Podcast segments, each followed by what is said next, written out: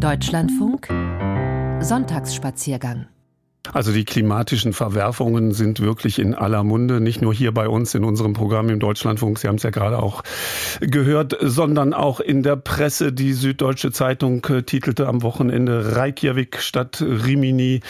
Es war zu lesen, die einsame Insel, da ging es um das Feuer oder die Feuer auf Rhodos, andere Schlagzeilen, andere Länder, andere Reisezeiten über den Einfluss von Extremwetter auf den Tourismus.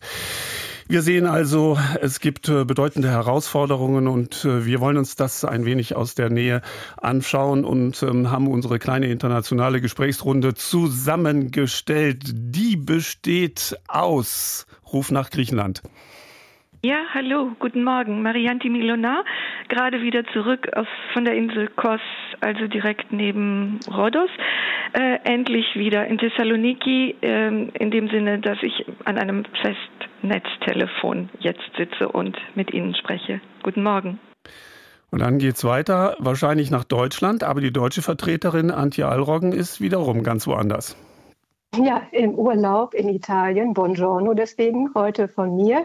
Ich sehe gerade nicht viel. Die Rollläden sind runtergezogen. Hier im Hotelzimmer die Klimaanlage so ganz leise im Hintergrund.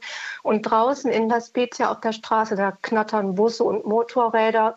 Bei heute etwas bedecktem Himmel, aber es soll wieder warm und sonnig werden. Etwa 28 Grad. Deswegen kurze Hose und Flipflops. Christiana Coletti, wo stecken Sie? Ja, ich äh, melde mich heute nicht aus Perugia, Italien, wie sonst oft. Ich bin in Köln und aus meinem Fenster sehe ich die Domspitzen. Buongiorno. Welcher natürlich auch ein Anziehungspunkt ist für wiederum die Touristen, die hierher kommen. Die haben es heute hier in Köln ähm, eigentlich ganz angenehm. Es ist wirklich nicht sehr warm, es ist wirklich nicht sehr sonnig. Andrea Stopp meldet sich aus dem klimatisierten Studio, obwohl die Klimaanlage bräuchten wir heute nicht, denn draußen ist es nicht äh, sehr sommerlich. Ein wenig wehmütig, wovon uns Michel Jonas äh, jetzt erzählt, von den Sommerferien der ganzen Familie am Meer, wo sie sich diese Familie nur wenig leisten konnte und den Reichen zugesehen haben, wie die ihr Geld ausgegeben haben. Aber vielleicht ist es genau das, was gelungene Ferien ausmacht, mit einem einfachen Wassereis am Strand zu sitzen und auf die Boote draußen zu schauen. On allait au bord de la mer avec mon père, ma soeur, ma mère. On regardait les autres gens comme ils dépensaient leur argent. Nous, il fallait faire attention quand on avait payé le prix d'une location. Il ne nous restait pas grand-chose. Alors on regardait les bateaux, on suçait des glaces à l'eau, les palaces, les restaurants, on ne faisait que passer devant et on regardait les bateaux. Le matin, on se réveillait sur la plage pendant des heures, on prenait de belles couleurs. On allait au bord de la mer avec mon père, ma soeur, ma mère. Et quand les vagues étaient tranquilles, on passait la journée aux îles. Sauf quand on pouvait déjà plus. Alors on regardait les bateaux, on suçait des glaces à l'eau, on avait le cœur un peu gros, mais c'était quand même bambu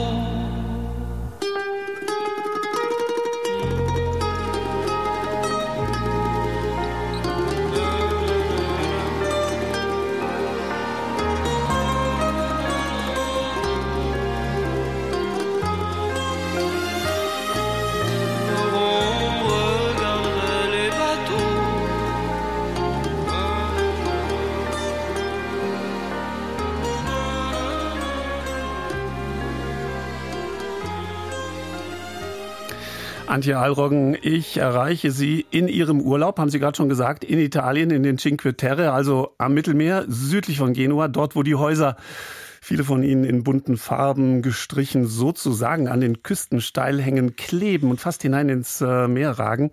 Warum haben Sie sich, Antje, genau für diese Gegend entschieden? Das ist ja geradezu ein touristischer Hotspot in Italien. Ja, als ich gerade ähm, dieses nette Lied von ähm, gehört habe, das Sie gespielt haben, dachte ich, das, das ist wahrscheinlich doch das, was uns alle äh, treibt. Man möchte ein Eis am Strand und das mit den Menschen, die man mag. Mehr möchte man doch eigentlich gar nicht. Und äh, so war es ja auch lange.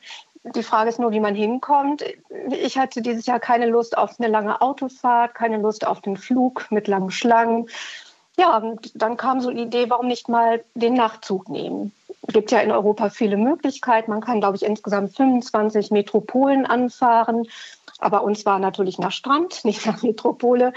Und ja, Reiseziel lag dann fest Italien. Und dann habe ich einfach geguckt, wo endet denn der Nachtzug in Italien? Und das war La Spezia.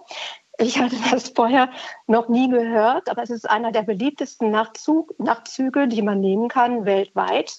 Habe dann einen Abteil gebucht ohne, wie gesagt, viel von der Stadt zu wissen. Der Weg ist das Ziel, war so ein bisschen das Motto. Und habe mich dann natürlich informiert und erfahren, dass La Spezia nur das Tor zu den Cinque Terre ist. Es gibt einen wichtigen Hafen. Viele Kreuzfahrtschiffe haben wir auch schon gesehen, die hier Station machen. Ja, und in unserem Reiseführer steht auf den ersten Blick, ist das eigentlich nicht besonders einladend hier, weil eben viel Industrie, viel Hafenatmosphäre. Aber das war uns eigentlich total egal, als wir dann endlich mit dem Zug hier waren. Das dauerte nämlich sehr viel länger, als wir uns das so vorgestellt hatten in unserer mhm. romantischen Vorstellung. Also, aber wir halten mal fest, dass auch ökologische Überlegungen eine Rolle spielten, den, äh, ja. den Zug zu nehmen. Und wie ja. war das dann äh, konkret, äh, diese Fahrt mit dem Nachtzug, wie Sie sie erlebt haben? Ach, wir waren äh, zu Beginn ganz positiv aufgeregt. Äh, für meine Tochter war es das erste Mal. Ich kann mich kaum erinnern, das mal gemacht zu haben. Also vermutlich habe ich da sehr viel geschlafen. Das haben wir dieses Mal nicht. Das war eben so ein Zustand, werden viele kennen, zwischen Wachsein und so ein bisschen rumdösen. Ja, aber wir hatten so Fragen im Kopf, reicht der Proviant, reichen die Bücher, wie verwandeln sich eigentlich die Sitzplätze in Liegeflächen? Das musste dann der Schaffner machen. Ähm, wir sind auch wirklich sehr lange wach geblieben. Und so hatte ich mir das auch vorgestellt, einfach Zeit zu haben, Landschaft an sich vorbeiziehen zu lassen, durchs Fenster zu gucken. Wir haben dann irgendwann doch ein bisschen geschlafen und am frühen Morgen haben wir uns irgendwie gewundert, der Zug hielt sehr lange im Nirgendwo. Es stand nirgendwo was dran. Viele Mitreisende waren ausgestiegen redeten miteinander, rauchten. Auch der Schaffner war da mit mehreren Kollegen, die miteinander tuschelten wurden auch keine Betten mehr gemacht. Nach dem Frühstück musste man häufig fragen. Ja, und dann ging es irgendwie im Schneckentempo weiter. Und in Verona dachten wir, wir haben ja jetzt noch ein paar Stündchen zu fahren. Ich glaube, das sind so zwei. Und dann sagte der Schaffner, nee, nee, Sie müssen alle aussteigen. Hier ist Endstation. Das hatten wir gar nicht mitbekommen und haben dann erst erfahren, dass unser Zug vom Blitz getroffen worden war. Wir waren also offensichtlich in der Nacht durch die heftigen Unwetter durchgefahren, ohne dass wir das wirklich mitbekommen hätten. Und in Verona standen wir mit sehr vielen anderen gestrandeten Reisenden zusammen. Es regnete und prasselte so heftig, dass man fast ein bisschen Angst bekam. Die Kommunikation war wirklich schlecht. Wir wussten nicht, wie es weitergeht.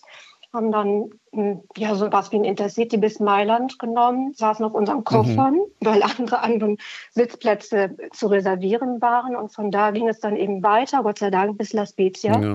Das mhm. Ganze dauerte 20 Stunden.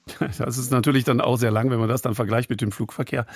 Ähm, das war, waren die Tage, an denen es äh, in der Gegend von Verona auch so stark gehagelt hat, dass es regelrecht Autoscheiben äh, durch, durchschlagen hat. Da waren Sie wahrscheinlich dann betroffen mit Ihrem Zug.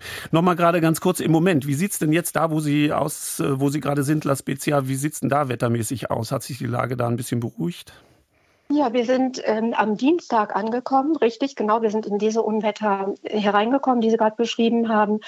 Man merkt davon hier überhaupt nichts mehr. Also tagsüber sind es um die 30 Grad, abends kühlt es ganz angenehm ab mit einem kleinen Wind. Es ist nicht drückend, äh, auch nicht ungewöhnlich heiß, wie es hier wohl schon gewesen ist. Also die Wetterlage hat sich beruhigt.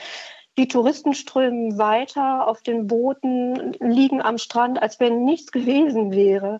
Also so wie es Lord Byron hier schon vor ein paar hundert Jahren gemacht hat. Und äh, ja, mhm. man spürt hier wirklich nichts von, von Unwettern. Mhm. Ende nächster Woche geht es dann wieder zurück. Wieder mit dem Zug. Freuen Sie sich schon drauf, dass es hoffentlich schneller geht als in 20 Stunden?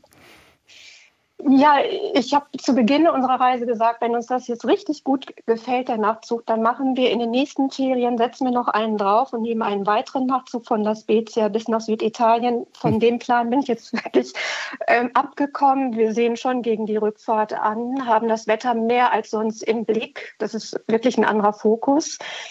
Eine Zugfahrt, Sie haben es gesagt, das ist ja schon eine klimafreundliche Variante des Reisens, deshalb eben auch gewählt. Aber ich glaube, das reicht eben nicht ich glaube, wir müssen uns alle doch irgendwie umstellen, was das Reisen anbetrifft, raus aus dieser Komfortzone.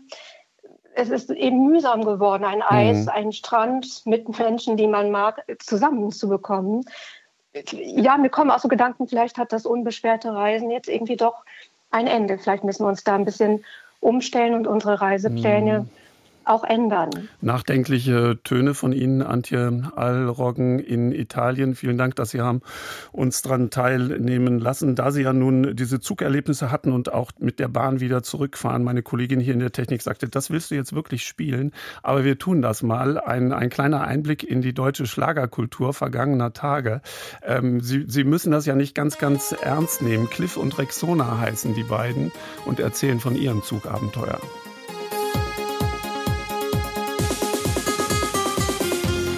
Ich hab die Liebe gesucht in Paris. Es war in Sevilla, wo Pedro mich verließ. Um Antje hab ich geweint in Amsterdam. Bei Don Giovanni in Rom kam ich nie dran.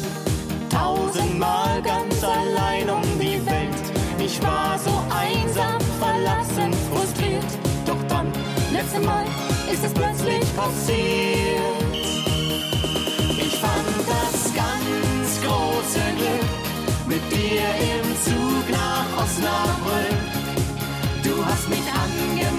So kurz vor Offenbach. Wir haben Sekt bestellt, gleich hinter Bielefeld. Ich fand das ganz große Glück mit dir im Zug nach Osnabrück. Wir fingen an zu schmusen beim Halt in Leverkusen. Dein süßes Muttermal fand ich in Wuppertal. Ich fand das ganz große Glück in Osnabrück. Ich stand als Single an der Bar in Shanghai. Sogar in Rio war kein Mann für mich dabei.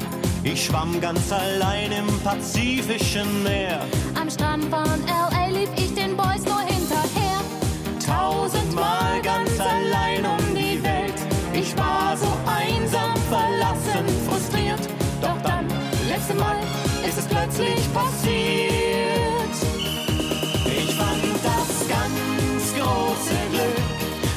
Dir im Zug nach Osnabrück. Du hast mich angemacht, so kurz vor Offenbach. Wir haben Sekt bestellt, gleich hinter Bielefeld. Achtung, Achtung, der IC von Tuna nach Osnabrück ist abfahrbereit. Bitte einsteigen, Vorsicht bei der Abfahrt. Komm, lass uns Liebe machen im ICE nach Aachen. So, das Weitere stellen wir uns jetzt vor, was die zwei da im ICE machen. Antje Alroggen hört uns wohl weiter zu, dort in Italien. Aber wir schalten nach Griechenland zu Marianti Milona. Wir haben sie gerade schon gehört, äh, Marianti. Sie sind auf der Nachbarinsel von Rhodos ähm, auf, auf Kos. Was haben Sie vom Feuer mitbekommen? Ähm, zunächst sehr viele Vorwarnungen und ähm, sehr viele Gespräche. Schon auf dem Hinweg nach Kos gab es deswegen auch extreme Flugverzögerungen. Ich sollte nach Kos, um an einer Einweihung einer Synagoge dabei zu sein und ähm, sollte zeitig ankommen. Das Problem war, dass dann der, also der ganze Flug äh, von Athen aus dann nicht mehr möglich war.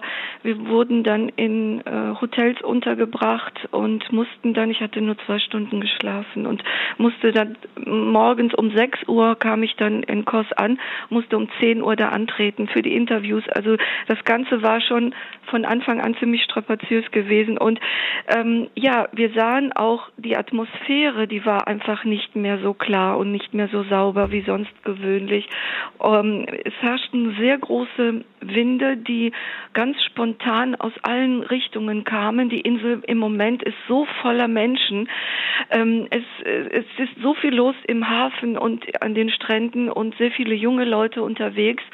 Die Gespräche haben damit zu tun. Auch bei meiner Veranstaltung, bevor das Ganze überhaupt beginnen konnte, wurde ähm, nur der Menschen gedacht auf Rhodos. Und Kos hat ja ähnliche Brände erlebt vor einigen Jahren.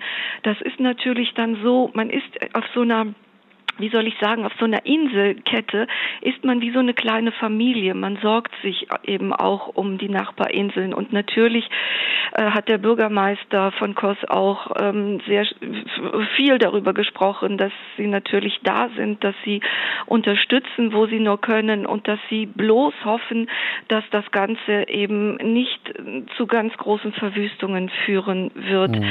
äh, wie, äh, wie jetzt befürchtet. Und ähm, ja, also es ist keine, es ist für die Einheimischen, die, ich sage jetzt mal in Anführungszeichen, ja seit Jahren in Griechenland gegen die Sommerbrände anzukämpfen haben.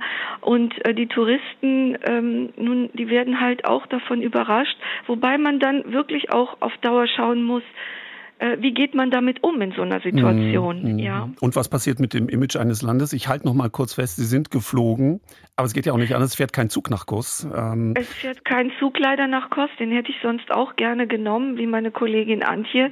Und mit dem Schiff, die Schiffe sind im Moment so überladen und überlastet, da sind auch Verzögerungen da. Also wenn man zu einem bestimmten Termin hin möchte, glaubt mhm. man zumindest zunächst, dass der, dass der Flug äh, oder das Flugzeug äh, das bessere Verkehrsmittel ja, wir sehen Wobei daran, jetzt gezeigt ja. hat, dass es eben nicht so ohne weiteres mhm. dann während der Hochsaison ja, ist. Das ist eine sehr komplexe Geschichte, auch die individuellen Entscheidungen äh, dann.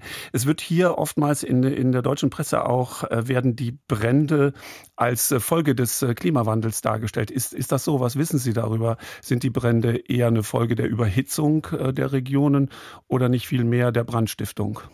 Also wenn, wenn die Winter schon sehr mild ausfallen, und das war zum Beispiel der Fall jetzt im vergangenen Winter, das heißt, es gibt, der Boden hat nicht genug Feuchtigkeit, das heißt, auch die Bäume sind nicht richtig durchtränkt.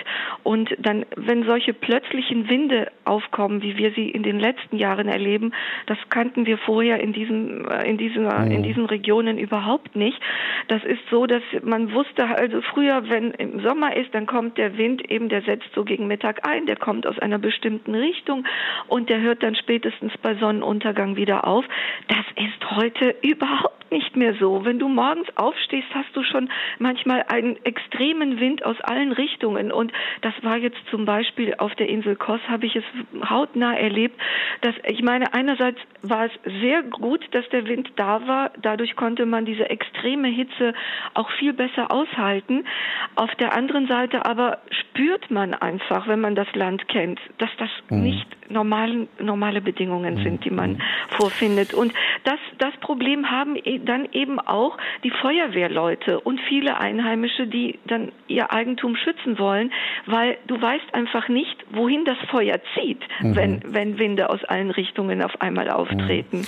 Marianti ja. Milona, wenn Sie wieder hier sind und gut und wohlbehalten hoffentlich zurückkommen Sie wieder ins Studio und erzählen Sie uns ein wenig, äh, wie, wie man jetzt auf den Inseln oder in ganz Griechenland auch umgeht ähm, und was das mit dem Image des Landes macht. Man ähm, hat ja fast den Eindruck, es könnte auch ja ungerechtfertigterweise so starken Schaden nehmen, äh, da bestimmte Dinge auch missverstanden werden, wenn sie vielleicht auch nicht ganz scharf dargestellt werden in der Presse.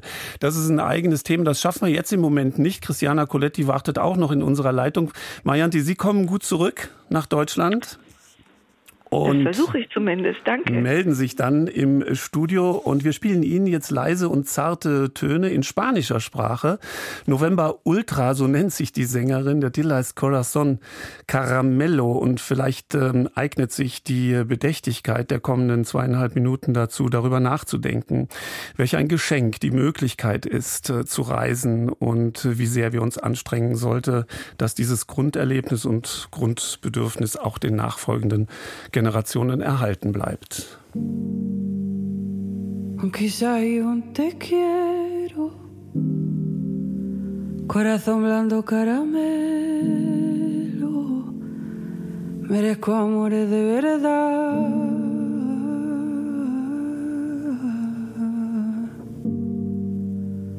Un beso dulce en la mañana y que me mire por la ventana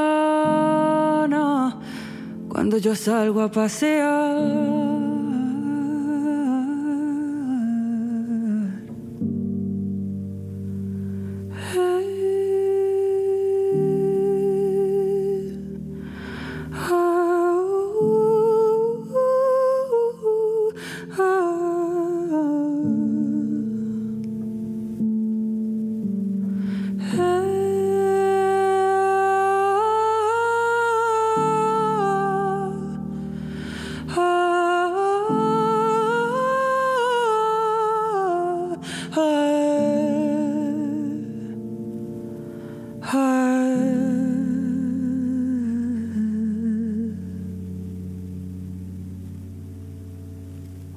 Como yo quiero, de los que no hacen sufrir más, un amor del verdadero,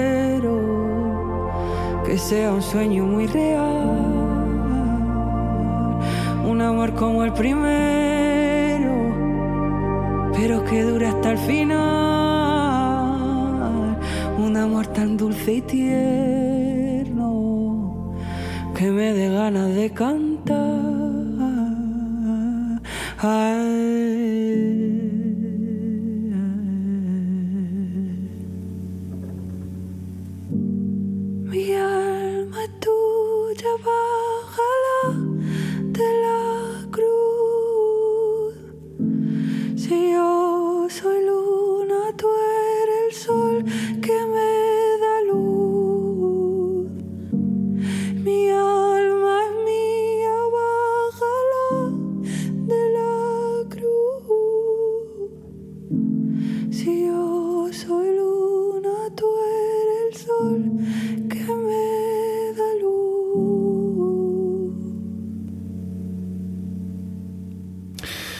Jetzt äh, zitiere ich den deutschen Gesundheitsminister Karl Lauterbach. Am 13.07. hat er Folgendes gesagt, beziehungsweise getwittert. Heute in Bologna, Italien, eingetroffen. Jetzt geht es in die Toskana. Die Hitzewelle ist spektakulär hier. Wenn es so weitergeht, werden diese Urlaubsziele langfristig keine Zukunft haben. Der Klimawandel zerstört den Süden Europas. Eine Ära geht zu Ende. Zitat Ende. Christiana Coletti, wie ist diese Aussage bei Ihren Landsleuten angekommen in Italien? Ja, natürlich haben sie alle sofort verstanden, Urlaub in Italien, das geht nicht mehr. Und deswegen gab es ganz unterschiedliche Reaktionen, die meisten davon vernünftig und freundlich, aber es gab eine sehr, sehr peinliche Reaktion vom Lebensgefährten von der Ministerpräsidentin Giorgia Meloni, Andrea Giambruno. Er ist Fernsehjournalist bei Mediaset, Berlusconi-Sender. Und er hat sich äh, während der Sendung an den Gesundheitsminister Deutschland äh, gewandt, per Du, und hat gesagt, unter anderem, wenn es dir hier nicht gefällt, bleib doch im Schwarzwald. Ui, sehr peinlich. Also die meisten Italiener haben seine Worte kritisiert. Manche haben so auch mitgemacht. Also wir Italiener sind auch sehr, leider sehr stolz und äh, alle haben auch Angst, weil viele Menschen ja vom Tourismus leben. Und deswegen, es klingt, also diese Aussage klingt fast wie ein Todesurteil für diese Menschen. Aber ja, mhm. er allein ist verantwortlich für diese Worte. Die meisten Italiener nicht denken so, wie einige deutsche Blätter äh, behauptet haben, ich zitiere nur einen Titel auf diese, an dieser Stelle, Italiener schäumen vor Wut auf Karl Lauterbach. Ja, das, liebe Freunde, das stimmt nicht, wollte ich nur sagen. Wir glauben Ihnen das als Italienerin auf jeden Fall. Aber jetzt mal umgekehrt, bei 47 Grad in der Stadt, würden Sie da Urlaub machen in Rom? Umge äh, überhaupt nicht. Also meine Schmerzgrenze ist 40 Grad. Ich habe es auch in Köln erlebt, auch in Deutschland. Meine Schmerzgrenze in einer Stadt ist 40 Grad, mehr nicht. Ähm, es ist einfach so, ähm, ich mache mir auch so große Sorgen wegen des Klimawandels und ich stimme Lauterbach natürlich zu. Äh, natürlich ist das ein Problem, wenn man Urlaub nur im Juli oder im August machen kann äh, und deswegen diese, diese Hitzemomente nicht vermeiden kann. Die Situation ändert sich aber schlagartig, wenn man im Herbst oder Frühling reisen kann. Da ist sicher keine Hitze und keine ja, keine mhm. hohe Temperaturen, aber die meisten Menschen, die Kinder haben, müssen, können nur im August ja, äh, oder sich, Juli, August. Ja, wie hat sich das Tourismusministerium Italiens äh, denn positioniert? Ah, die Tourismusministerin Santanché hat äh, auch geschrieben, sich äh, an Lauterbach gewandt und sie hat geschrieben, wir sind uns der Klimawandels bewusst, der nicht nur in Südeuropa, sondern auch den gesamten Planeten betrifft sodass der strategische Plan für den Tourismus die Nachhaltigkeit als einer der zentralsten Elementen und unverzichtbaren Instrumente für die Entwicklung, das Wachstum des Sektors ansieht. Das ist natürlich eine sehr vernünftige Antwort von der Tourismusbranche her gesehen. Mhm. Aber sehr, sehr sympathisch fand ich die Reaktion vom Bürgermeister von Rimini erstmal sympathisch, dass er direkt einen offenen Brief an, an Lauterbach geschrieben hat. Und Rimini ist, äh, spielt eine große Rolle in der Geschichte der deutsch-italienischen Freundschaft. Und deswegen fand ich ganz sympathisch. Er hat Goethe erwähnt, die italienische Reise und äh, hat die viele, viele deutsche Touristen, die dort in Rimini sich zu Hause fühlen, erwähnt. Und ja, er hat auch bestätigt, als europäische Bürgerinnen und Bürger werden wir mithelfen, Lösungen zu finden, um die negativen Auswirkungen des Klimawandels zu stoppen. Also ich hoffe, dass es nicht schöne Worte bleiben, nicht hm. nur schöne Worte, dass es auch zur Tatsache werden. Aber die, die, die Bilder sind natürlich schockierend von den, von den Brändern, Bränden dort äh, in ähm, Süditalien. Auch an Sie, die, die Frage, die ich gerade nach Griechenland gestellt habe, haben die in erster Linie wirklich mit der Erhitzung des Kontinents zu tun? Äh, natürlich spielen die hohen Temperaturen, der Klimawandel dabei eine erhebliche Rolle. Darüber diskutiert man äh, sehr intensiv auf politischer Ebene in Italien. Und die Stichworte des Moments sind die Sicherung der Gebiete, Prävention, Nachhaltigkeit, Umweltschutz. Dazu sage ich nur endlich, endlich, endlich.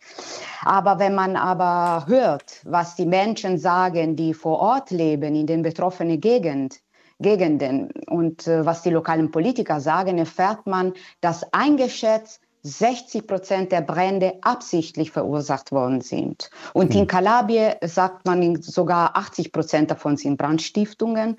Und die Menschen sind deswegen nicht nur schockiert und traurig wegen der Verluste, sondern auch wütend. Alle erkennen die Tatsache, dass der Klimawandel ein erschwerender Faktor ist. Man darf aber nicht vergessen, dass die Bekämpfung der Kriminalität auch in diesem Zusammenhang enorm wichtig ist. Mhm. Ähm, man, man, denkt nicht äh, unbedingt sofort an Kriminalität, aber leider spielt auch eine große ja, Rolle. Also schon wieder ein Beispiel für die Komplexität äh, der Gesamtsituation. Vielleicht haben wir noch eine Minute Zeit, Christiana Coletti. Ähm, schöne Orte sind in Gefahr. Auch Sie lade ich dann wieder ein hier ins äh, Studio, dass Sie da uns in den kommenden Wochen mal ein bisschen mehr und intensiver davon erzählen, welche Kulturgüter da auch äh, in der Gefahr sein könnten, betroffen zu werden. Äh, vielleicht aber noch äh, was ganz Konkretes, weil wir haben nun mal die Reisesaison und Menschen fragen sich, kann ich nach Italien reisen? Sollte ja. ich das tun oder meine Reise ähm, abbrechen oder gar nicht erst antreten? Es gibt was für die Touristen. Ja, genau. Ich habe Informationen für die Touristen, die ihren Urlaub auf Sizilien wegen der Brände absagen mussten.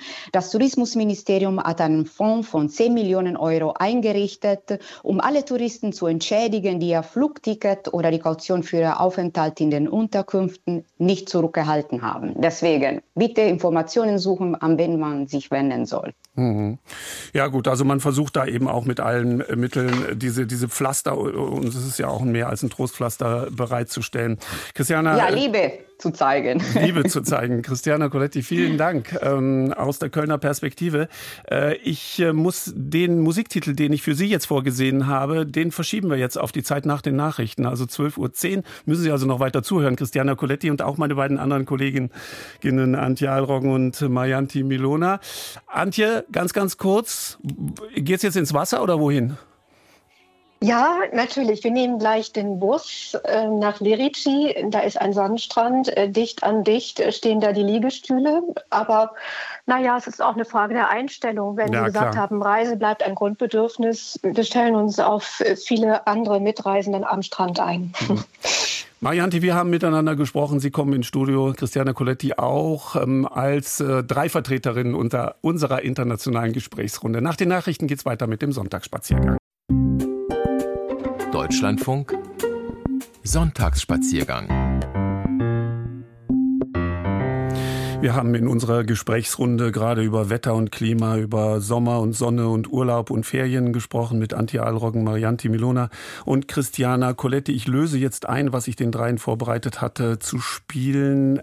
Saude Sagasan singt äh, jetzt äh, im Text heißt es, es ist immer schön über den Regenwolken. Und wenn ich ein Vogel wäre, dann würde ich durchfliegen nach oben, würde tanzen auf den Gewitterwolken. Ich würde im Regen der Symphonie des Gewitters zuhören. La Symphonie des Éclairs, Sao de Sagazan. Und damit willkommen zum zweiten Teil des Sonntagsspaziergangs.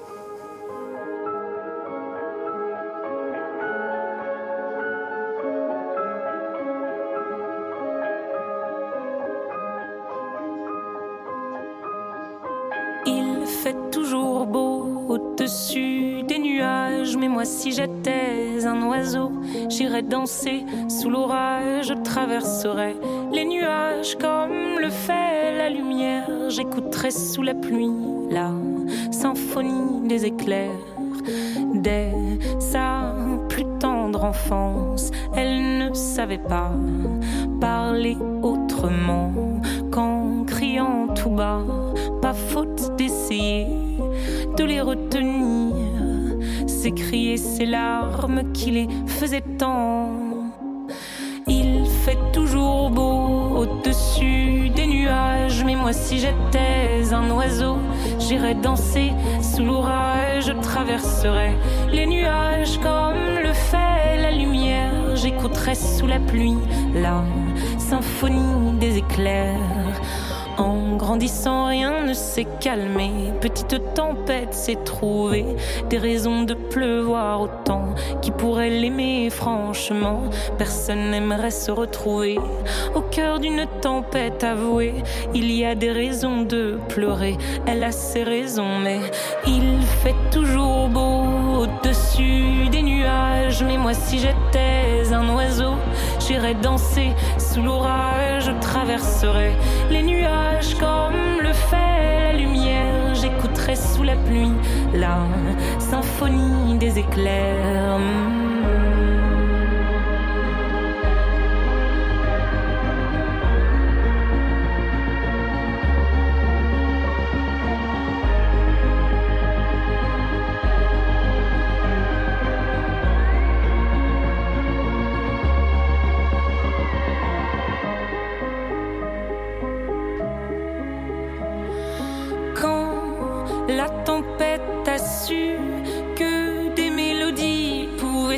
up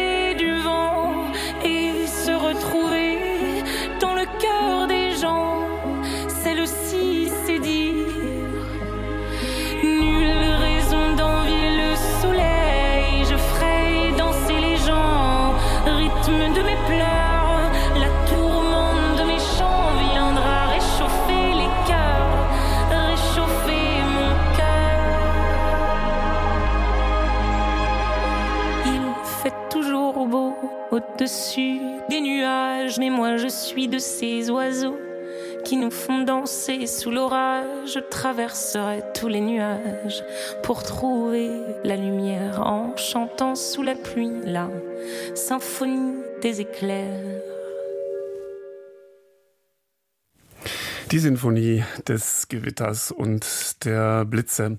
Wir fahren fort im Sonntagsspaziergang, gehen nach Pobjedovice. Das ist eine kleine Stadt in Tschechien, irgendwo im Nirgendwo nahe der bayerisch-tschechischen Grenze mit nur 1500 Einwohnern auf den ersten Blick ein Ort am Ende der Welt, bei näherer Betrachtung aber ein geschichtsträchtiger Mikrokosmos. Früher lebten hier Tschechen und Deutsche, Christen und Juden trotz kultureller und religiöser Unterschiede friedlich zusammen. Ronsberg, wie der Ort damals hieß, hatte sogar eine habsburgisch-japanische Adelsfamilie, die nicht nur Weltoffenheit und Glamour in die böhmische Provinz brachte, sondern auch politische Weltgeschichte beeinflusste. Meine Kollegin Agnes Steinbauer hat hat sich bei einem Stadtspaziergang in Pobjedovice umgesehen.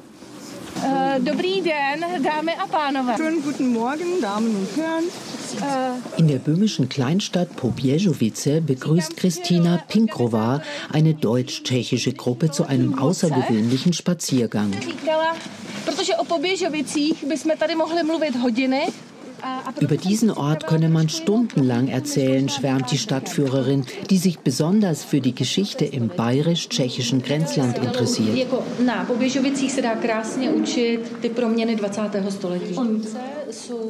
An Pobježovice seien die politischen Umbrüche im 20. Jahrhundert besonders gut nachvollziehbar und kein anderer Ort in der Region habe so außergewöhnliche Persönlichkeiten zu bieten, erzählt die Historikerin und lotst die Gruppe zum Schloss.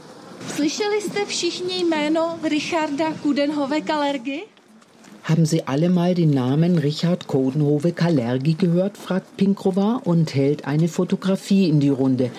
Darauf ist ein Kind mit asiatischen Gesichtszügen zu sehen.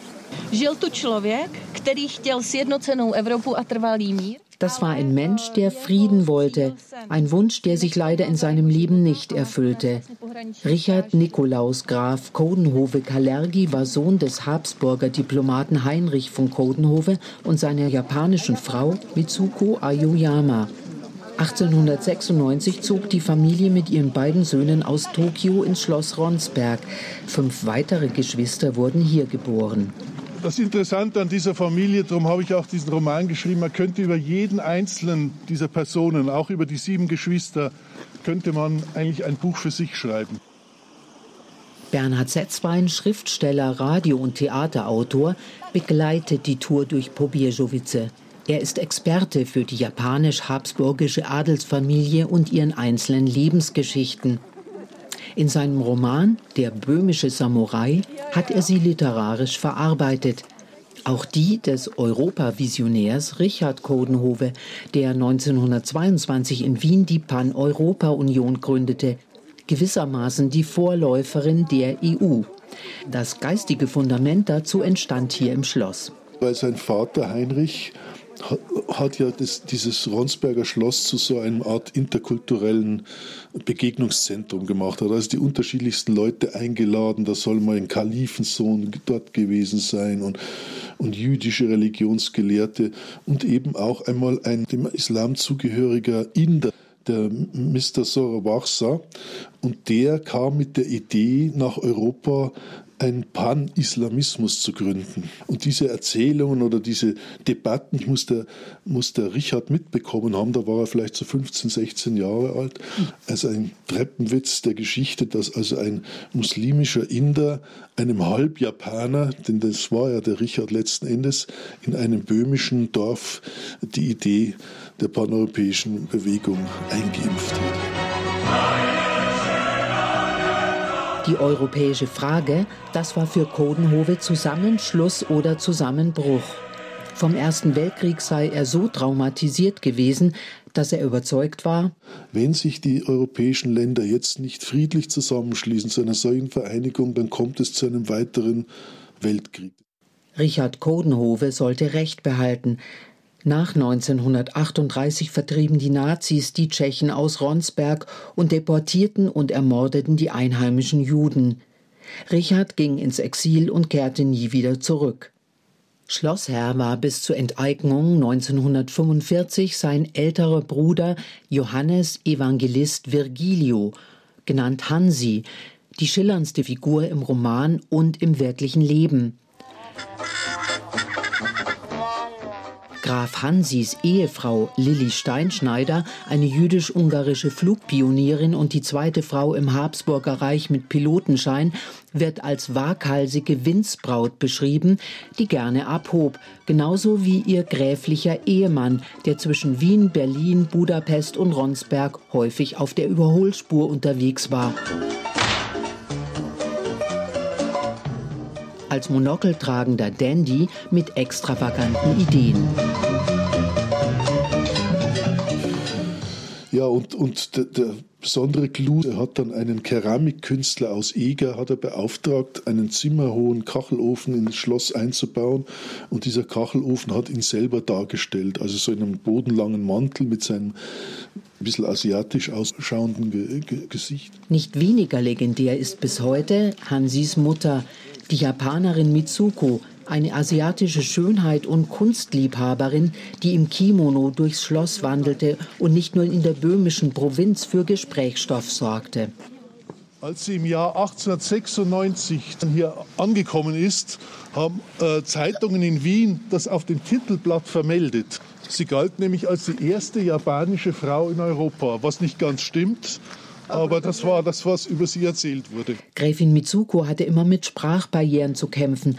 Nach dem frühen Tod ihres Ehemannes Heinrich, der fließend Japanisch sprach, sei ihr Leben als alleinerziehende Mutter von sieben Kindern sicher nicht einfach gewesen, glaubt Zetzwein. Sie hat also nie sehr gut Deutsch äh, gelernt, muss in einer radebrechenden Art und Weise gesprochen haben, wo sie alles durcheinander geworfen hat, Englisch, äh, Deutsch, äh, Japanisch. Und sie hat sich also auch so eigene Redeweisen zugelegt. Sie hatte zum Beispiel einen solchen Spruch für ihren ältesten Sohn, Hansi schweigt wie Ei. Mitsukos Zuhause, das jahrhundertealte Schloss, ist heute so baufällig, dass BesucherInnen draußen bleiben müssen. Für die tschechisch-bayerische Gruppe ist es trotzdem interessant. Wolfgang aus dem Landkreis Kam meint, diese japanische Frau, die da als eine der ersten Japanerinnen äh, in nach äh, Westeuropa kommt und so und dann in diesem, äh, gerade noch in diesem Ort da gelebt hat, irgendwie ist das, das ist schon was Besonderes. Das findet auch der Grenzgänger Karl Reitmeier aus Waldmünchen, der sich seit Jahren in Pobierzowice engagiert und Freundschaften pflegt. Für ihn ist das Schloss in mehrfacher Hinsicht bedeutsam. Weil das ist halt deswegen interessant, weil hier der Begründer der europäischen Idee aufgewachsen ist. Das ist natürlich schon eine interessante Sache. Ne? Das macht den Ort also interessant. Ja, ich bin eben da in der Schlosskommission mit dabei und ich habe auch da schon klar, ich habe das Schloss, das Schloss mal von Unrat befreit. Das war, das war eine Aktion einmal Wahnsinn. Alenka Wolfizkova verbindet Kindheitserinnerungen mit dem früheren Adelssitz. Alenka ist in Pobjeżowice aufgewachsen. Anfang der 70er Jahre war der Schlosskeller ihr Abenteuerspielplatz und sie hat noch eine ganz persönliche Geschichte dazu. Moje sestra chodila do třídy s Herbertem Konopíkem. Aber meine Schwester besuchte eine Schule und ihr Klassenkamerad war Herr Herbert Konopík. Jeho tatínek jezdil u Kudenhovu s kočárem, pracoval u nich. Und sein Vater war der Kutscherführer von der Familie Kudenhof. Übersetzt Marcela Dzerzhnitskova, die mit ihren guten Deutschkenntnissen die Tour überhaupt möglich macht. Können gemeinsame Ausflüge das gegenseitige Verständnis fördern? Hundertprozentig, meint Alenka. Es sei auch eine Lektion für die Kinder. Das ist wichtig, betont sie, weil sie die Vergangenheit weitertragen. Inzwischen hat Christina Pinkrova ihre Gruppe wieder nach draußen gelotst, zu einem Ort, der an die frühere große jüdische Gemeinde von Pobježovice erinnert. Das graue Haus hier sei die Nummer 8 gewesen, erzählt Pinkrova. Es war der Gemischt- und Eisenwarenladen von Abraham Langschur, Geboren 1841 im damaligen Ronsberg, war Langschur auch Brauereipächter, Stadtrat und Vorsitzender der jüdischen Gemeinde.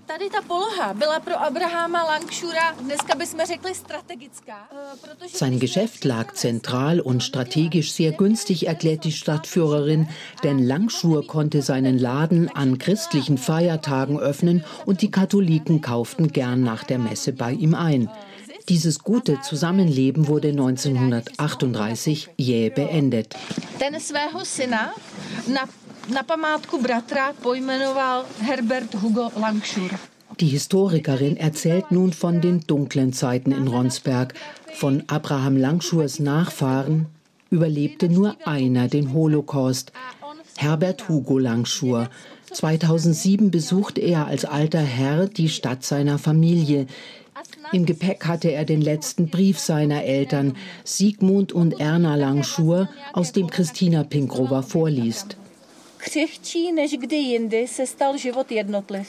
Tausende sind abtransportiert worden, ohne Möglichkeit, ihre Kinder noch einmal zu sehen. Wenn das auch unser Schicksal sein sollte, lieber Herbert, dann sei gewiss, dass wir bis zum letzten Atemzug an dich, unser geliebtes Kind denken werden.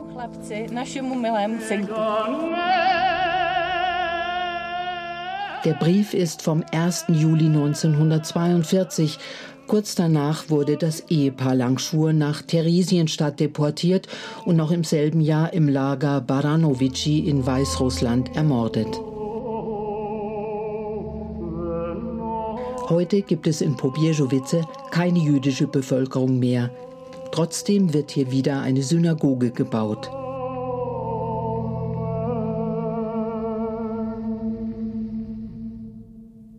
Pobjeżowice ist ein Ort, der viele Möglichkeiten bietet, über Vergangenheit nachzudenken, meint Christina Pinkrova. Vor fast zehn Jahren hat sie den Verein Hindle gegründet. Hindle, das bedeutet im chodischen Dialekt der Ort zwischen hier und dort. Ein Name, der die Durchlässigkeit der Grenzregion andeutet und das Verbindende zwischen den Ländern betonen soll.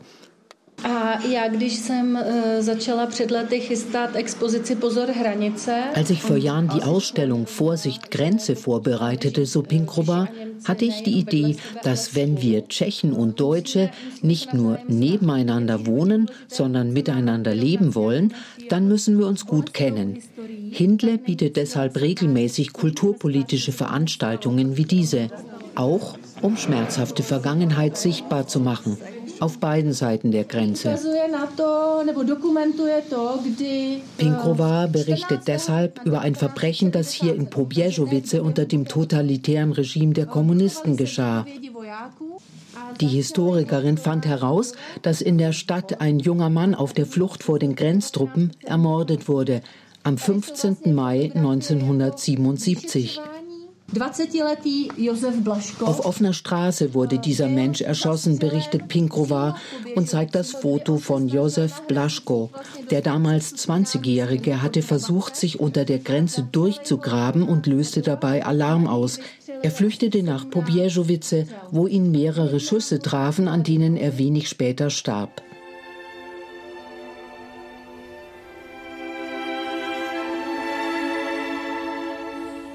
Noch einmal Ortswechsel. Entlang von Feldern wandern wir zum Friedhof etwas außerhalb der Stadt. Auffällig dort eine große leere Rasenfläche, auf der anderen Seite Grabsteine, allerdings nur mit tschechischen Namen. Obwohl die Bevölkerung hier vor dem Krieg fast zu 100 Prozent deutschsprachig war, erinnert heute nichts mehr an sie. Wie überall in der damaligen Tschechoslowakei wurden ab 1945 alle Deutschen vertrieben, auch aus Pobjeżowice. Viele hatten das Naziregime unterstützt oder mitgetragen und wurden deshalb des Landes verwiesen. Dabei kamen bei sogenannten Todesmärschen Tausende von Zivilisten ums Leben. Christina Pinkrova macht klar, warum für sie auch dieser Ort ein Symbol für die Kriegsfolgen ist. A i já jsem byla v šoku, protože pro mě spíš uh, německý, německá část Hřbitova připomíná park. Weil der deutsche Teil des Friedhofs eher an einen Park erinnert. Die offizielle Begründung für die Entfernung der Gräber, niemand kümmere sich mehr um sie, obwohl ganz klar gewesen sei, so die Historikerin, dass die Angehörigen vertrieben wurden und nicht mehr herkommen konnten. Heute erinnert eine Gedenkstätte, die die Tschechen errichtet haben, an die Toten der Vertreibung aus Ronsberg. Das ist das Sammelgrab von dem Todesmarsch der Mädchen. Und hier wurden sie sozusagen alle äh, beerdigt. Äh, kolik? Mhm, äh, kolik, also wie viele. Das weiß bis heute niemand, übersetzt Ivana Danisch. Die gebürtige Tschechin hat die Tour in Kooperation mit dem Hindle-Verein organisiert. Sie ist Programm- und Projektmanagerin für das Zentrum Bavaria Bohemia, einer regionalen Kultur- und Bildungsorganisation im bayerischen Schönsee. Auch wenn die Vergangenheit noch heute schwer auf der Region lastet, Ivana Danisch findet es wichtig, in die Zukunft zu blicken und Verständnis und Interesse füreinander zu entwickeln. Gemeinsame Erkundungstouren seien dafür gut geeignet. Ja, hier im, im bayerisch-böhmischen Grenzgebiet gibt es vieles zu entdecken. Ja, wie war, wie war? Agnes Steinbauer, meine Kollegin, berichtete aus Ronsberg. Es gibt ein Ronsberg-Lied im schönen Böhmerwald. Das ist ein Volkslied, das ich Ihnen nicht vorenthalten möchte, weil es eben von hier stammt und jetzt vom Männerchor Waldmünchen gesungen wird. Grüß dich Gott, du schöner Böhmerwald, grüß dich Gott, mein Heimatland, wo die Schwarz auf Rauschen zieht, jedes Herz weit von mir flieht. O traute Heimat, schöner Böhmerwald, ich möchte dich bald wiedersehen. Behüt dich Gott, du grüne Perle, behüt dich Gott, du schöner Böhmerwald. Grüß dich Gott, Tannenbaum, grüß dich Gott, du Waldesziel. Du drückst jedes Sturmes Macht, stolz des deutschen Volkes Kraft. O traute Heimat, schöner Böhmerwald, ich möchte dich bald wiedersehen. Behüt dich Gott, du grüne Perle, behüt dich Gott,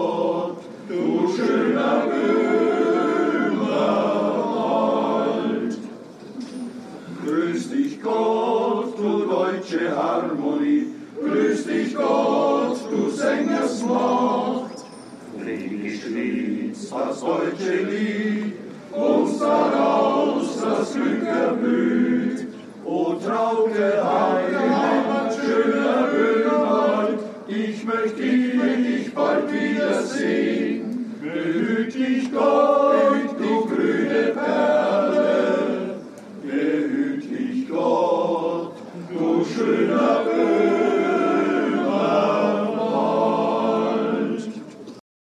Das Ronsberg-Lied. Sie hören den Deutschlandfunk und zwar den Sonntagsspaziergang. Wir bleiben noch ein wenig in Böhmen und Mähren, ehe es dann gleich nach Mecklenburg-Vorpommern hinaufgeht, wo wir dann erfahren werden, was eigentlich der Unterschied zwischen einem Dialekt und der Sprache Plattdeutsch ist.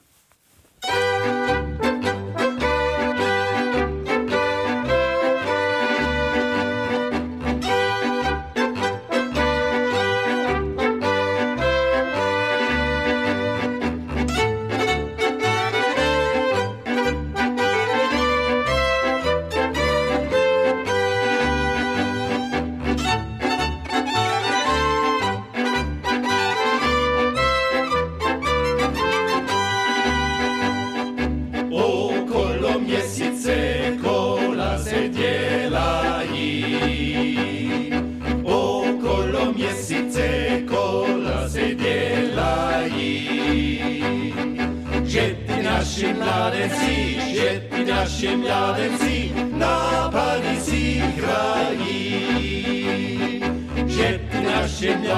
Paris, świetni nasi mladenci, na Paris i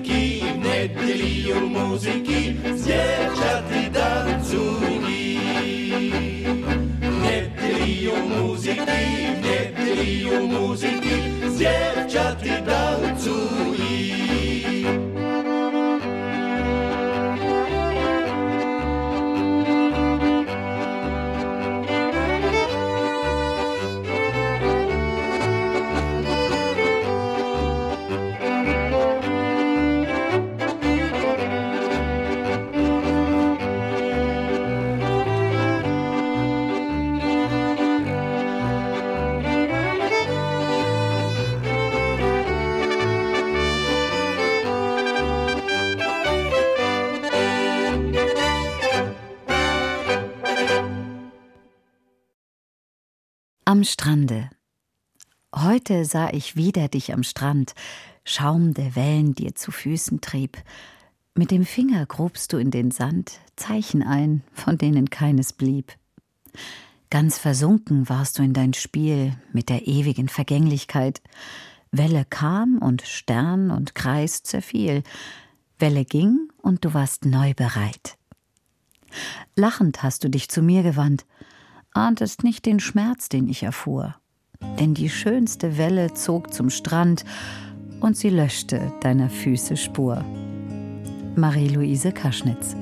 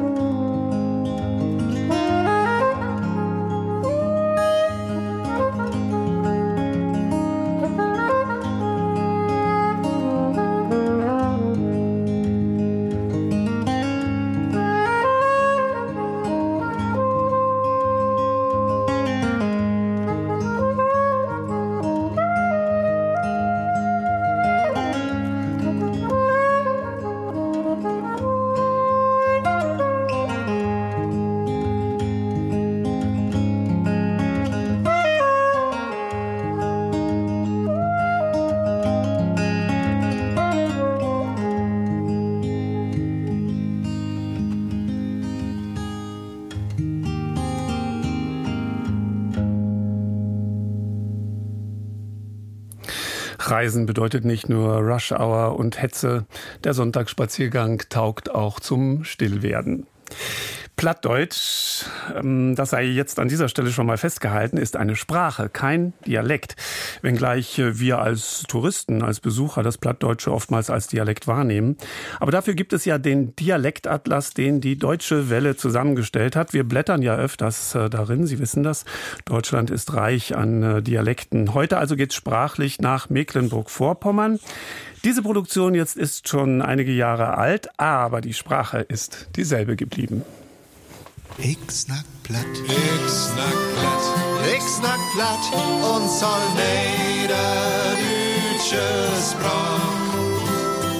Ich snack platt. Plattdeutsch ist im Prinzip mein Leben, denn ich schnack schon Plattdeutsch seit meiner Kindheit. Und in meiner Verwandtschaft vor allen Dingen schnacken sie auch all platt. Snack ich platt. Snack ich platt.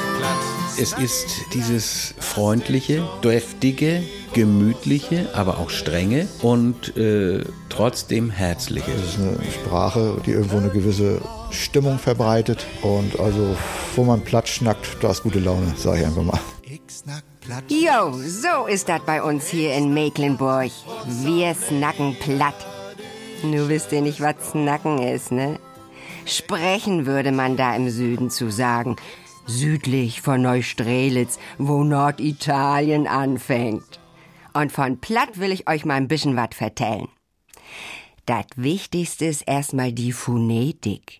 Die hört man nämlich auch, wenn wir hier oben Hochdeutsch sprechen. Aber nun mal eins nach dem anderen. Das dauert ein bisschen länger, ne? Die erste Regel, bloß nix überstürzen. Wie heißt also schon erstmal ganz langsam, ne? Aber dann irgendwann doch mit dem Rock. Hier, wo die Ostseewellen an den Strand trecken, da hat man ein bisschen mehr Zeit. Auch zum Snacken. Schön langsam sprechen und später lang trecken. Das ist ja das Schöne, äh, dass in Plattdeutsch, dass man da viel mehr ausdrücken kann. Ne? Wenn ich taum wies will, taune früh sag, na du min lüden Schiedbüdel, ob Plattdeutsch, dann hört sich das doch viel besser an, als wenn ich ob Hochdeutsch sag, na du mein kleiner Scheiße. Jo, Scheiße, das geht ja in Hochdeutsch nicht, ne? Das klingt für euch ganz schön derb, ne? Ganz deutlich sind eben diese sprachlichen Merkmale, was wir in der Sprachgeschichte nennen äh, frühneuhochdeutsche Diphthongierung, wie min, mein, din, dein, Hus, Haus und dann immer die nicht durchgeführte zweite Lautverschiebung. Und das ist eben dieses P, so wie im Englischen zum Beispiel, das dann eben ja Piepe und nicht Pfeife oder Appel und nicht Apfel. Wir haben Frikativlaut, wie wir sagen, also W oder F, äh, wo wir hochdeutschen B haben. Schriever, Schreiber zum Beispiel, nicht? Und dann, oder blieft statt bleiben. Ich würde Ihnen vielleicht auch sagen, dass man den Sound draufkriegt, den Plattdeutschen, nicht? Und den kann man so schon mit elf Meter hellgelben Flanell. Elf Meter hellgelben Flanell. Ja, das ist ein gutes Beispiel. Das ist so ein Wort, wo man eben dieses, ha, den Mund so ein bisschen runterhängen lassen muss auf eine Seite. Also, wenn ihr mit dem Norddeutschen klönt, also redet, Geduld. Wir snacken langsam, dafür aber nicht viel. Weiß man ja. Sonst noch wat, Herr Schlettwein? Das R, ja, äh, das ist auch unterschiedlich. Ich zum Beispiel sag, ja, Arzt oder Prima, ja, da ist das, nicht? Aber Rückmorbitten betau, nicht? Da sag ich nicht das Achten, sondern das ist vorne, das ist das Zungen, nicht? Dass wir vielleicht nicht so ganz deutlich artikulieren, also ein bisschen nuschelig. Breiter auf jeden Fall, auch langsamer, wir können auch ganz, ganz fix. Der dünne Dien trägt die dicke Dien durch den dicken Teipen trägt der Dank, der dicke Dien, der dünne Dien, da der dünne Dien, der dicke Dien durch den dicken Teipen trägt trägen die. Seht ihr, das ist der Sound. Ha, das muss man erst auch verstehen, ne? Ob ich Hochdeutsch rede oder Plattdeutsch snack, kein Unterschied in der Phonetik. Aber nu kommt's. So ein paar Vokabeln müssen wir auch noch lernen. Die schleichen sich nämlich auch ein, wenn wir Hochdeutsch sprechen. Und das wird manchmal ganz schön. Figelin, ja, Figelin, das ist so eine Sache, ja, die ist so Figelin, dass man sie gar nicht übersetzen kann. Das ist etwas, was äh, besonders. Es ist nicht so ganz einfach zu gestalten. Es ist so manchmal auch verdreht, im positiven Sinne. Ja, Swinplitsch zum Beispiel. Swienplitsch. Herr Kneffe, das müssen Sie uns noch mal ein bisschen näher erklären. Dieses Wort Plitsch, das könnte man am allerersten mit pfiffig oder schlau oder gewitzt übersetzen. Und Swienplitsch ist dann also noch so eine Steigerungsform dafür. Swienplitsch, Schweineschlau. Nee, Bauernschlau wäre besser. Oder Tausamklamüstern. Das wäre also so für zusammenbasteln, äh, zusammenstellen oder so. Also wenn ich sage, meine Säude Dien, na, die Säude Dien dort, die sieht aber ganz nett aus, ne? Also das heißt eben das kleine, süße Mädchen da oder so. Es gibt ja so viele Vorurteile gegen uns. Langsam sollen wir sein, kühl und steif, humorlos. Nee, zurückhaltend, okay, so kann man das natürlich nennen. Und ruhig, immer ruhig. Das macht die Landschaft. Und das ist auch gar nicht so schlecht in der heutigen Zeit. Ja, da kann man stundenlang am Strand spazieren gehen und das große Meer sehen. Und wenn ich dann so ins Land reingehe, die Felder und ganz hinten am Horizont mal ein Wald. Ja. Ja, da kann man Mittwoch schon sehen, wer Samstag zu Besuch kommt, ne? Mein Motto ist immer, ich sag, was soll ich mir hüt obrägen, über das was morgen gar nicht könnt. Kommt nicht heute, dann kommt morgen und äh, nicht abwartend, aber nicht alles auf einmal erledigen wollen. Nee, die sind gar nicht stief. Das ist nur die Schien. Hätte Meckelberger erst einen Menschen in sein Hart entschlatten, dann kann dieser Mensch sich ob den Meckelberger voll und ganz verlassen. Und die aus dem Süden, die sagen ja auch Fischkopf zu uns. nee, wir haben doch keine Kiemen, oder? Man nennt es manchmal Fischkopf. Doch darauf sind wir stolz, denn lieber einen Fischkopf als einen Kopf auf Holz. Ne? Ich erlebe es immer wieder, dass äh, wenn wir Besuch aus anderen Landesteilen haben, dass die bass erstaunt sind, dass wir so fröhlich sein können. Ja, die Meckelburger, die lacht gehen. Und sie sind gehen lustig. Und sie vieren auch gehen. Ja, und dann gibt dann auch eine Klopperie. Die gibt das dann auch. Wenn er die Rivalitäten zwischen verschiedenen Dörfer gibt. Oder wenn die Muskanten nicht. Oder ich spell den. Dann rührt einer in den Saal. Haben die Muskanten heute überhaupt schon Schacht kriegen? Und dann kriegen die erstmal Schacht. Und dann haben sie aber auch abgespielt. Muskanten, das sind Musiker. Und auf dem Dorffest früher, wenn die Musiker nicht ordentlich spielten, dann rief einer im Saal, haben die Musiker heute schon Schacht gekriegt? Und dann kriegten die erstmal Prügel und dann spielten die anständig los. Das ist nur so, äh, dass wir äh, ja auch mal uns amüsieren können, ohne laut zu lachen. Da habe ich eine Veranstaltung gehabt und hatte mich vorher mit einem älteren Herrn, der hätte mein Großvater sein können, Plattdeutsch unterhalten. Dann habe ich die Veranstaltung gehabt und habe dann auch Witze erzählt. Und der saß vor mir und zerzog keine Miene. Keine Miene. Und dann habe ich wirklich, also manchmal sogar schon Witze erzählt, die ich gar nicht erzählen wollte, nur um dem ein Grinsen abzuknacken. Das klappte nicht. Nehme meine Gitarre und will den Saal verlassen. Da kommt er hinter mir her, legt seine große Hand auf meine Schulter und sagt, Jong, das hast du fein gemacht. So gaut habe ich mich lang nicht amüsiert. Jo, man sieht's uns eben auf den ersten Blick nicht so an, wenn wir uns auch freuen, ne? Von wegen Spaßbremsen und zum Lachen in den Keller gehen tun wir auch nicht. Der Klaus-Jürgen Schlettwein, der bringt seit 20 Jahren Leute zum Lachen. Im Radio und auf der Bühne. Also, bitte, Herr Schlettwein. Ja, was soll ich erzählen? Muss ja auch ein Anständiger sein. Weil man uns auch immer nachsagt, die, Plattdeutschen, die könnten nur, nur im unanständige Witze senden. Ah. Nee, nee, nee, nix Unanständiges hier im Radio, ne? Hier, wir in Mecklenburg, wir sind natürlich auch nicht immer witzig. Nee, unsere Kultur geht weit über Bierzeltniveau raus. Liedermacher haben wir auch, sogar auf Plattdeutsch. Das hier ist Joachim Kneffe. Ob de Böhm möcht ich kladdern, mit de Telgen wippen. Ob die Böhm rupkladdern, also auf die Bäume raufklettern, mit den Telgen wippen, also mit den Zweigen dort wippen. Das ganze Lied heißt eigentlich barstbeinig durch Wischenströben, also barfuß durch die Wiesen laufen. Das traut sich heute kaum noch jemand. Eigentlich weiß kaum einer noch das zu schätzen, wie herrlich das in der Natur ist, ohne zivilisatorischen Repressalien, die wir uns oft da aufzwängen. mit mir morgen. Plattdeutsch ist ein Stück Kulturgut und ja, es ist so eine Art Museumsstück. Natürlich wird Plattdeutsch heute nie mehr den Rang einer Amtssprache erreichen. Aber dieses Museumsstück, das muss man erhalten und vor allen Dingen, man muss es auch anwenden. Jo, Platt ist nämlich schon ordentlich alt. Und eigentlich wurde das aus allen möglichen Sprachen zusammenklamüset. Von slawischen östlich der Elbe, germanischen westlich der Elbe. Da ist Englisch drin, Französisch und natürlich skandinavische Sprachen. Im Mittelalter hat man in der gesamten Hanse Plattdeutsch gesnackt. In Hamburg, in Bremen und fast im gesamten Ostseeraum. Bettner Novgorod hoch nach Russland? Aber so um, um 1500 da ist es dann passiert. Dann hat man sich dem Hochdeutschen zugewendet und dann erst eben als Schreibsprache und dann haben wir so dieses Nebeneinander gehabt, eigentlich was schriftlich war, das gehörte sich, dass das eben Hochdeutsch geschrieben wurde und gesprochen wurde, aber noch wesentlich länger eben Niederdeutsch. Dieses, was vorher eben eine Sprache war, wurde jetzt dialektisiert. Ja, und das haben wir jetzt davon.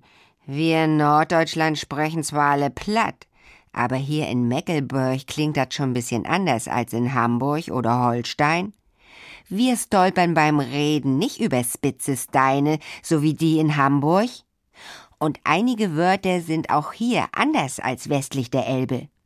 Das liegt daran, dass es keine einheitliche Schriftsprache mehr gab. Außerdem gibt es natürlich keine Worte für all diesen modernen Kram. Der Staubsauger. Ja, der Staubsauger ist entstanden, das Wort, zu einer Zeit, als Plattdeutsch nicht mehr so in war. Hulbesen haben wir daraus gemacht. Logisch. Ein Besen, der heult. Oder Fernsehgerät, ne? Da sagen wir Kickschap. Schap ist der Schrank, wo man reinguckt. Kickschap oder Püschenkino. Ganz schön schlau. Aus alt mach neu. Das klappt auch beim Snacken. Auch wenn uns manche nicht verstehen, aber das war manchmal auch ganz gut so. Zum Beispiel, als das hier noch DDR war. Ja, ich sag gerade, äh, dass wir äh, durch das Plattdeutsche eben einige Texte gemacht haben, die im Hochdeutschen niemals durchs Lektorat gegangen wären, also die niemals erlaubt wurden zu produzieren im Rundfunk und Fernsehen. Zum Beispiel haben wir ein Lied gemacht, das hieß Elsa von Trabant. Es ging dann um, um den Trabant und das Lied ging so los. Also Elsa hat ihren Trabant jetzt gekriegt Mann gone time your fix vorbei. Mensch, gehen zehn Jahre schnell vorbei. Ne? Das ist natürlich eine völlige Kritik gewesen an die langen Wartenzeiten. Das wäre in Hochdeutschen niemals gegangen. Da ne? hätte man niemals singen dürfen. Wichtig wir, man ha im Wagen. Und kalt als bessere Person. Bei uns hier in Mecklenburg ist das noch sehr verbreitet.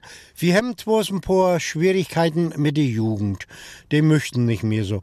Weil auch ein Teil von den Öllern nicht mehr Plattdeutsch schnacken. Jo, viele verstehen das ja noch, unser Platt. Aber die Sprecher, das werden immer weniger. Die sterben einfach aus. Früher, da hat man das noch von Eltern oder Ömming und Öpping gelernt. Und nu nix. Unsere schöne Sprache stirbt einfach aus. Aber jetzt hilft uns diese EU, weil Platt eine richtige Sprache ist und kein Dialekt. Und zwar eine Minderheitensprache. Jetzt steht unser Platt in der Charta der EU.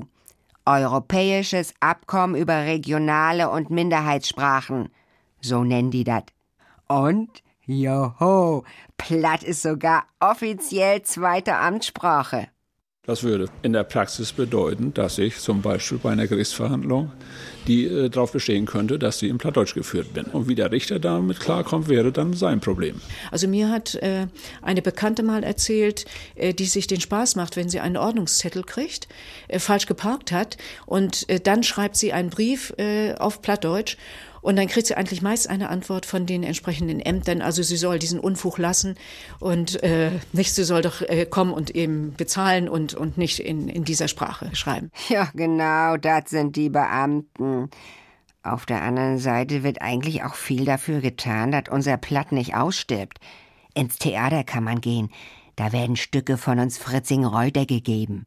Viele Vereine gibt's, die snacken platt, machen Veranstaltungen und die jungen Leute, die lernen das jetzt auch wieder in der Schule.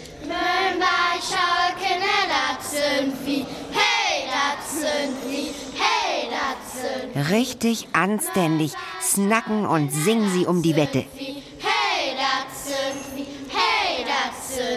Platznack-Wettbewerb für Kinder. Wenn ich mir was wünschen könnte, oh, dat mög ich laug. Pippi Langstrumpf möchte ich sinn und min Billerbaug.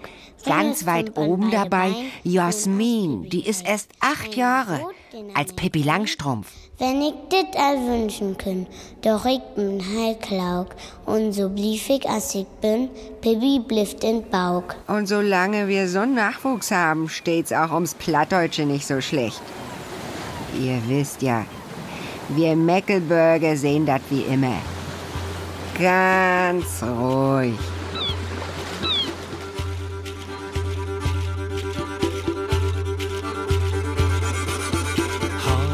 Hamiden Salhund guten Strande guten Strande Tolande Hamiden Salhund guten Strande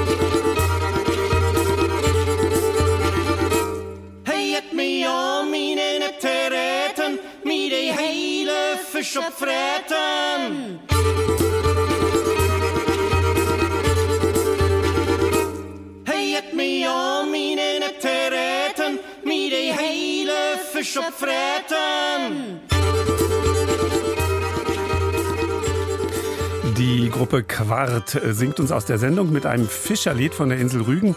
Und da geht es, vielleicht verstehen Sie schon was, um den Seehund, der den Fischern den Fang wegfrisst.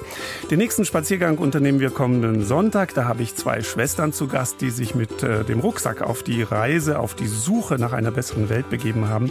Und davon werden die beiden erzählen. Aus Köln grüßt Andreas Stopp mit einem Zitat von Friedrich Hebbel. Eine Reise ist ein Trunk aus der Quelle des Lebens.